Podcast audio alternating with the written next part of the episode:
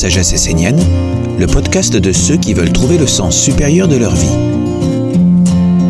Émission numéro 11 Les secrets du karma.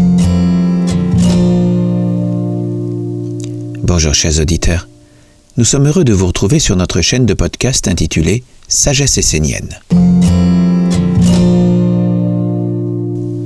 Depuis quelques années, nous entendons de plus en plus parler d'endettement. On nous rabâche, et les économistes en tête, que les États s'endettent.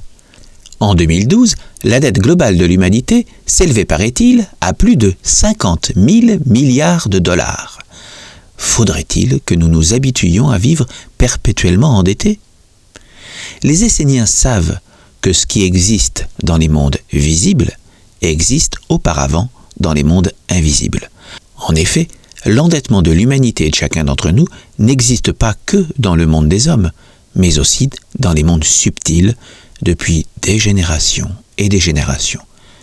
Ceci remonte à l'origine même de l'humanité.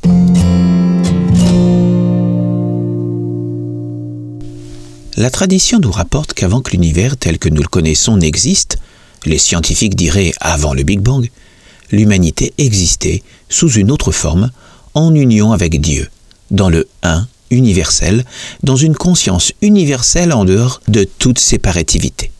Parmi les dieux, il y en eut un qui se rebella et voulut être créateur par lui-même, en dehors de la source. Il se sépara de l'origine et provoqua la chute. Il devint le dieu du néant, l'usurpateur, en entraînant avec lui toute la création visible que nous connaissons suite au Big Bang.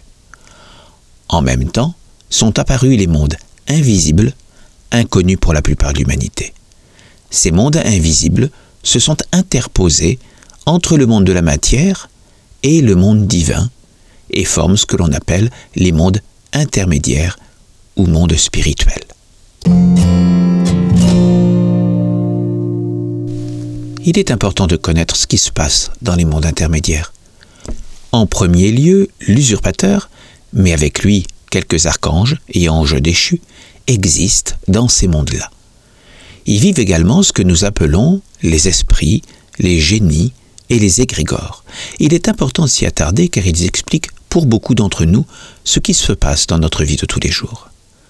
Rappelons-nous toujours que nous vivons dans la matière, mais que celle-ci est pénétrée et entourée par des mondes invisibles qui ne sont pas sans conséquence sur nous, sur nos pensées, nos sentiments, sur nos états d'âme, qui sont invisibles à nos yeux, mais existent bel et bien justement dans ces mondes intermédiaires.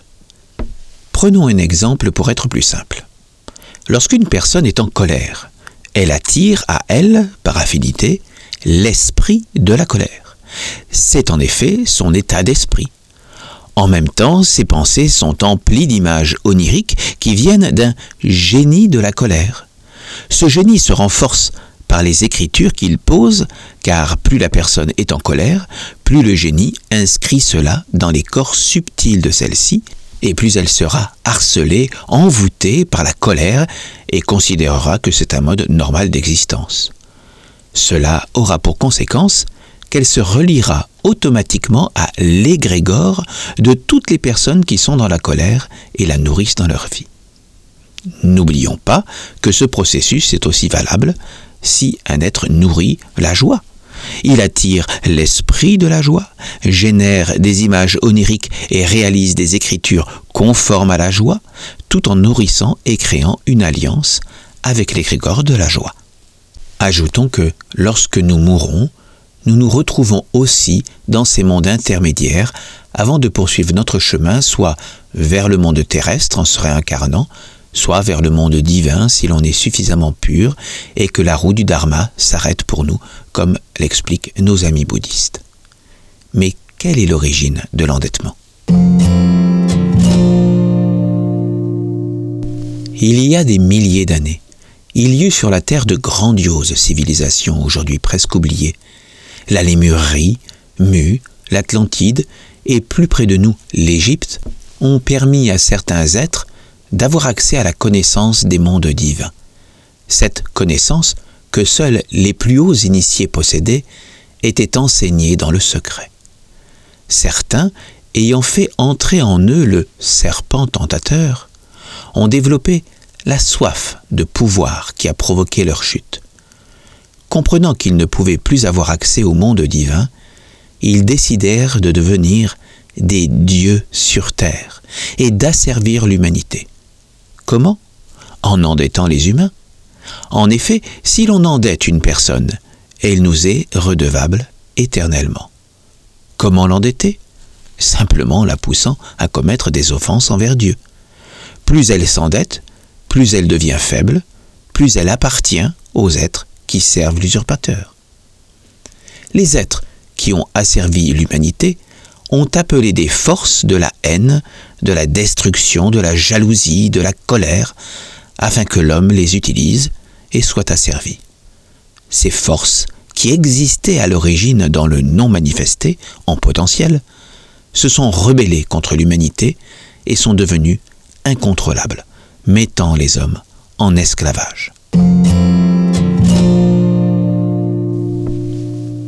À notre naissance, il y avait plusieurs mondes autour de nous.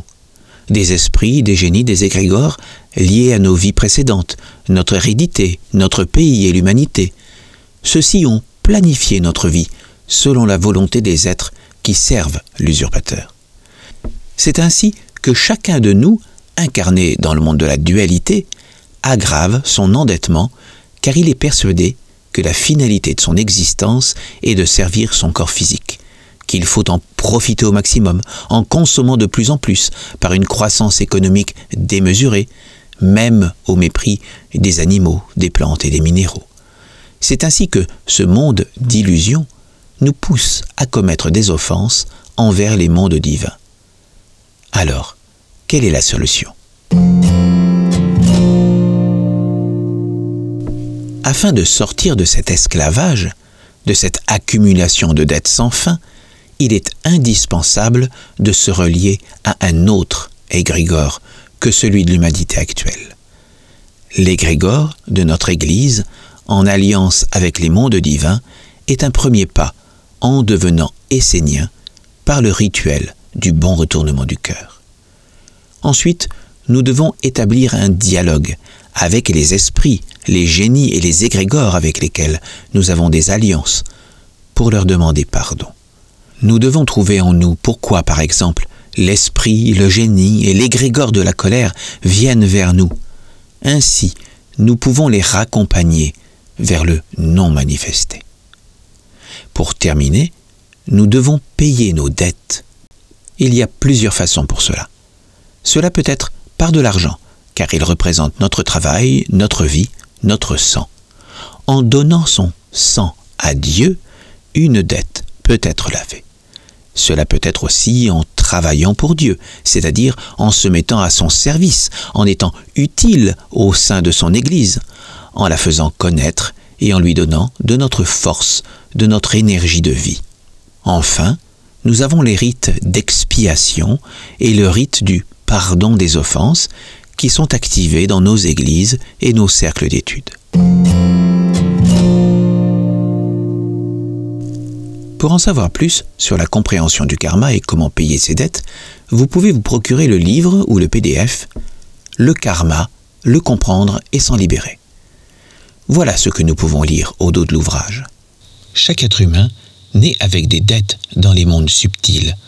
Ces dettes sont le karma de sa famille, de sa nation et de l'humanité tout entière, et il accumulera son propre karma personnel tout au long de sa vie et de ses vies selon ses pensées, ses sentiments et ses actes. La seule façon que nous avons de payer nos dettes est l'expiation.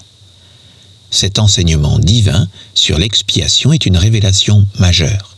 Elle contient la clé de la libération de l'âme par la guérison et l'activation des sept centres principaux de l'être humain. Les pieds, la semence, la digestion, la respiration, la parole, l'œil et les sens.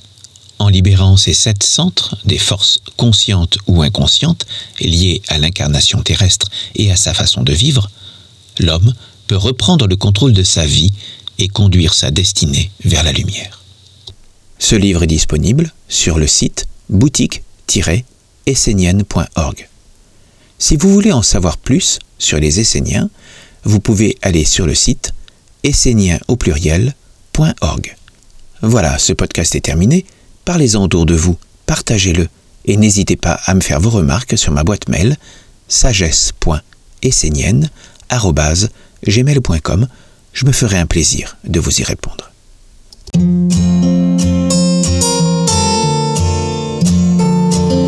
Nous espérons que ce podcast a répondu à certaines de vos questions et nous vous invitons à vous abonner à notre chaîne.